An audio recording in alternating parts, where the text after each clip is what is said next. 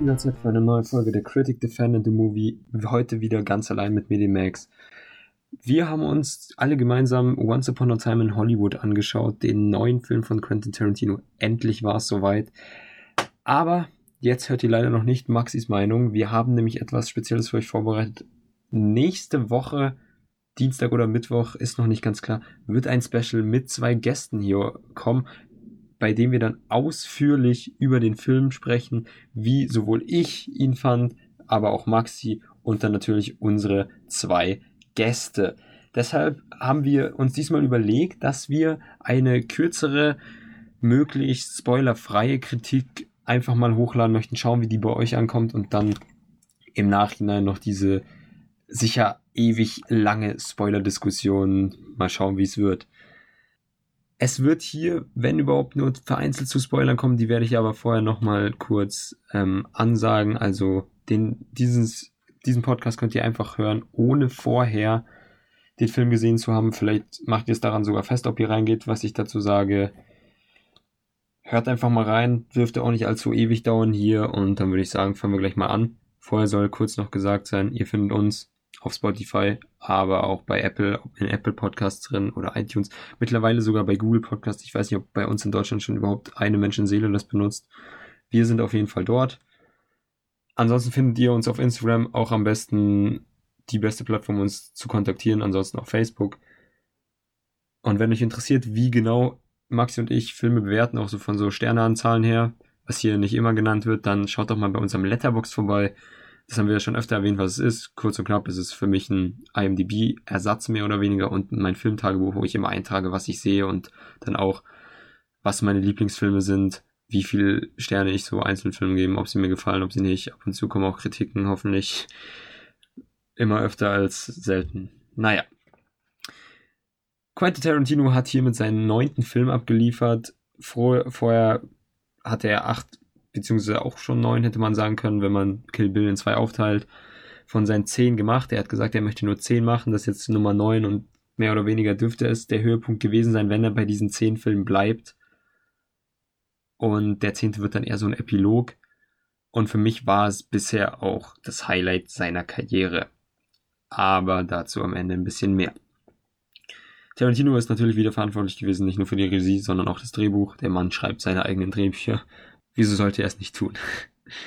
Als Darsteller sind in den drei zentralen Rollen natürlich Leonardo DiCaprio als Rick Dalton, ein gealterter Star, Brad Pitt als sein Stuntman und dann Margot Robbie als die reale Persönlichkeit Sharon Tate. Und da merkt man schon gleich am Anfang, was dieser Film besonders macht, auch schon wie in Glorious Bastards. Wir haben ein reales Szenario mit auch Charakteren, die entweder immer noch, die es immer noch gibt oder die früher gelebt haben. Und in dieses reale, naturalistische Szenario wirft dann die, äh, Tarantino seine eigenen Figuren, hier Rick Dalton und Cliff Booth, die von äh, DiCaprio und Pitt gespielt werden, wirft er dann in dieses Szenario.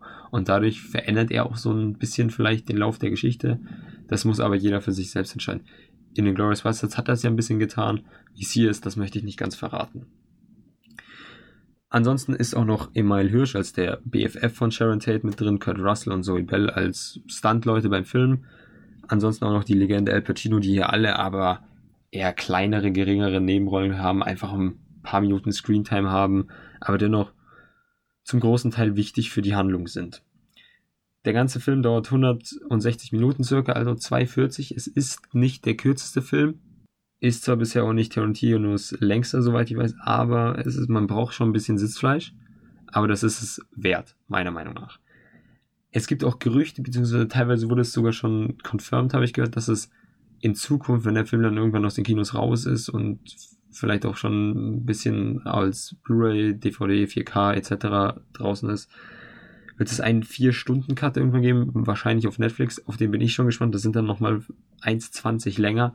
Mal schauen, was in dem Cut dann drin ist, ob es vielleicht ein ganz anderer Film ist, da bin ich schon ganz gespannt. Aber jetzt wollen wir uns natürlich erstmal auf den Kino-Cut fokussieren die drei zentralen Charaktere. Rick Dalton spielt den gealterten Star aus dem Western. Er, er ist durch eine Western-Serie berühmt geworden. Mittlerweile spielt er aber auch, auch nur noch so eine, als Gastauftritt eine Rolle, beziehungsweise er spielt immer so eine Episode lang den Bösewicht und dann wandert er wieder zur nächsten Serie. Er, er ist nicht mehr im Zentrum Hollywoods. Er, er ist nicht mehr die erste Wahl.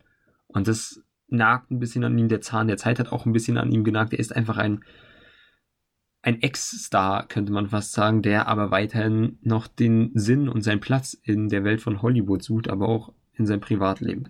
Dabei kommt äh, mehrere Male deutlich ähm, zur Schau, dass er sehr ein sehr unsicherer Mensch mittlerweile ist. Er ist nicht mehr der Star und deswegen hat er große Unsicherheit in sich.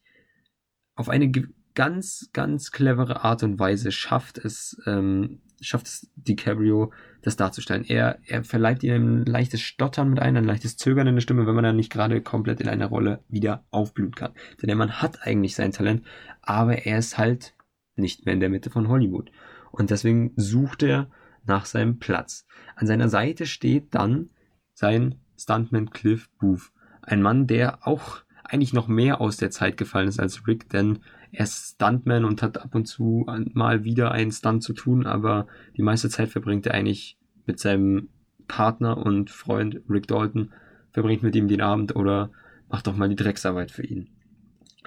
Er ist der Mann in der Geschichte, könnte man sagen. Er ist auf jeden Fall eine Art gealterter Cowboy, der nicht mehr so richtig reinpasst, aber trotzdem noch seinen Weg geht. Er ist nicht unbedingt auf der Suche nach Rick, auch wenn er es eher nötigt hätte, könnte man sagen. Er geht einfach seinen Weg. Er macht das, was getan werden muss. Und dadurch bringt er so eine verdammte Coolness rüber, die ich schon länger nicht mehr in einem Charakter gesehen habe. Und wahrscheinlich kann auch nur Tarantino solch einen Charakter schreiben, dass er trotzdem funktioniert, trotz diesen ganzen abgefuckten Sachen, die in, über diesen Charakter bekannt sind im Laufe des Films. Das ist einfach der Wahnsinn. Und beide spielen hier herausragend. Beiden könnte man locker mal so einen Oscar geben, wenn man darauf was hält. Sie sind am Höhepunkt ihrer Karriere wahrscheinlich mit diesen Rollen, möchte ich sagen. Die Carrie hatte ja schon einige Rollen in den letzten Jahren, die echt phänomenal waren. Brad Pitt jetzt nicht unbedingt. Aber beide liefern ihr ab wie so gut wie nie zuvor. Das Besondere an diesen beiden Charakteren ist, dass sie sich perfekt ergänzen. Man könnte fast argumentieren, dass diese zwei Charaktere zusammen eigentlich einen Charakter bilden. Sie sind eigentlich die zwei Seiten von der einen Münze. Sie, da wo der eine eine Schwäche hat, hat der andere eine Stärke, da wo, wo der andere glänzt, da fehlt es bei dem anderen. Und insgesamt bilden sie dann aber den Hauptcharakter des Films. Hinzu kommt dann noch Margot Robbie als Sharon Tate. Sie hatte eine ganz andere Aufgabe als die beiden, denn Rick Dalton und Cliff Booth sind nun mal Charaktere, die dem Hören von Quentin Tarantino entsprungen sind, Sharon Tate nicht. Deswegen gab es zu Beginn der Produktion, als die Idee aufkam und es an die Öffentlichkeit kam, gab es auch Konflikte zwischen der Familie von Sharon Tate, ihrer Schwester nämlich und Tarantino. Sie hatte sich gefragt, wieso möchte jemand wie Tarantino sowas tun? Ihre Schwester hat sich dann aber das Drehbuch durchgelesen oder die hat, äh, wurde in die Geschichte eingeweiht und dann hat sie sich umentschieden. Seitdem unterstützt sie das ganze Projekt. Und jetzt nach dem Film verstehe ich auch warum. Margot Robbie wurde sogar Parfüm von Sharon Tate gegeben. Sie hat gewisse Einblicke bekommen. Die Schwester hat wirklich mitgearbeitet und sie, Margot Robbie bringt Sharon Tate auch auf eine ganz besondere Art und Weise rüber, aber auch auf eine, finde ich, sehr natürliche. Und das ist bemerkenswert. Sie spielt diesen jungen Starschirm, der, der gerade erst eigentlich am Hollywood-Sternenhimmel erschienen ist. Sie, sie ist am Anfang ihrer Reise, könnte man sagen. Und deshalb ist sie noch sehr menschlich. Sie ist nicht so ein klassischer Star wie Rick Dalton, der auch auf irgendeine Art und Weise ein kleines Schwein ist mittlerweile, weil einfach, ja, ist so ein A-Klasse-Star gewesen gewesen eben. Und jetzt versucht er seinen Weg zu finden. Und sie ist eigentlich das genaue Gegenteil. Sie ist das Unschuldslamm in dieser Geschichte. Und das Ganze hat auch einen Sinn. Durch Sharon wird nochmal ein, eine ganz andere Seite aufgezeigt. Der Film ist zum einen eine Hollywood-Ode und zum anderen ein Märchen, ein Fairy Tale. es ist, da zeigt sich ein, in gewisser Weise eine Parallele zu Inglourious Bastards, damals der Film sollte auch erst, oder zumindest war es ein Arbeitstitel, sollte er heißen Once Upon a Time in Nazi-Occupied France. Es war auch eine Art Märchen, eine Fairy Tale, in der er in die Realität eingreift, aber nicht nur die Realität versucht abzubilden.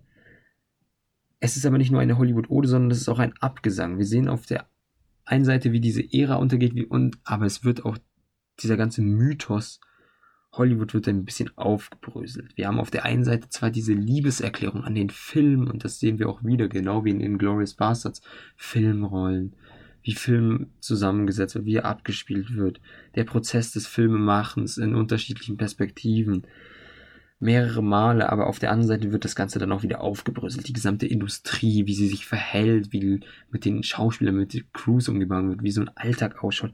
Aber auch dieser gesamte Mythos eines Stars von Hollywood wird alles aufgebröselt, aber auch einzelne Filmtropen werden komplett auseinandergenommen und neu zusammengesetzt.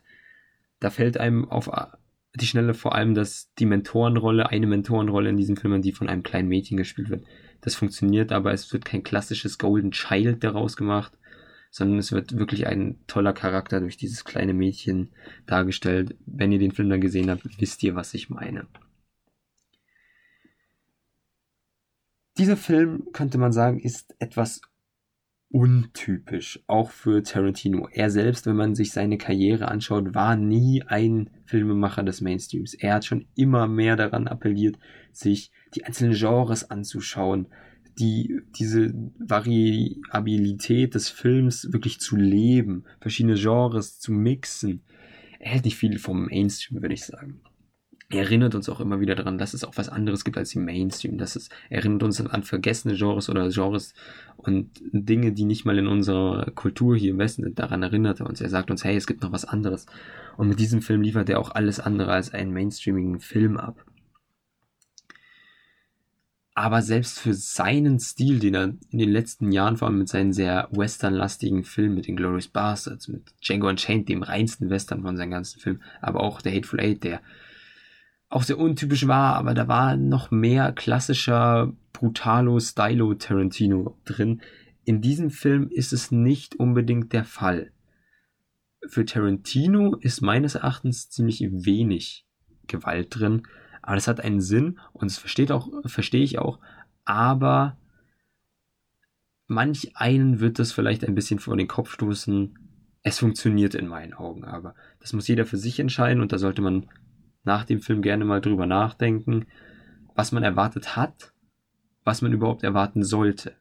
Denn durch Trailer und das ganze Material vorher wurde nicht klar irgendwie eine Richtung für diesen Film gegeben. Es hieß nur, es geht um zwei Stars, die nicht mehr so ganz Fuß fassen können. Sie probieren es aber, oder ein Star und sein Stunt-Double und parallel dazu spielt eben die Geschichte rund um Sharon Tate und Charles Manson und seine Manson Family. Es war nie die Rede von einem Film über die Manson Family zum Beispiel. Wer sowas erwartet, der ist hier im Kinosaal vielleicht Fehlerplatz und wird enttäuscht sein. Aber dennoch ist der Film, denke ich, etwas anderes als das bisherige Werk von Tarantino, zumindest in meinen Augen. Dieser Film ist für mich eine klare Ansage, auch wenn diese Ansage nicht unbedingt erkennbar ist, aber klar in dem Sinn, dass er eine gewisse Aussage trifft, ein gewisses Statement. Das will ich hier nicht vor, vorwegnehmen. Das wird auch nicht vielleicht jeder verstehen. In unseren kommenden Podcasts wird dazu aber noch mehr kommen, falls es jemand unbedingt von uns hören möchte.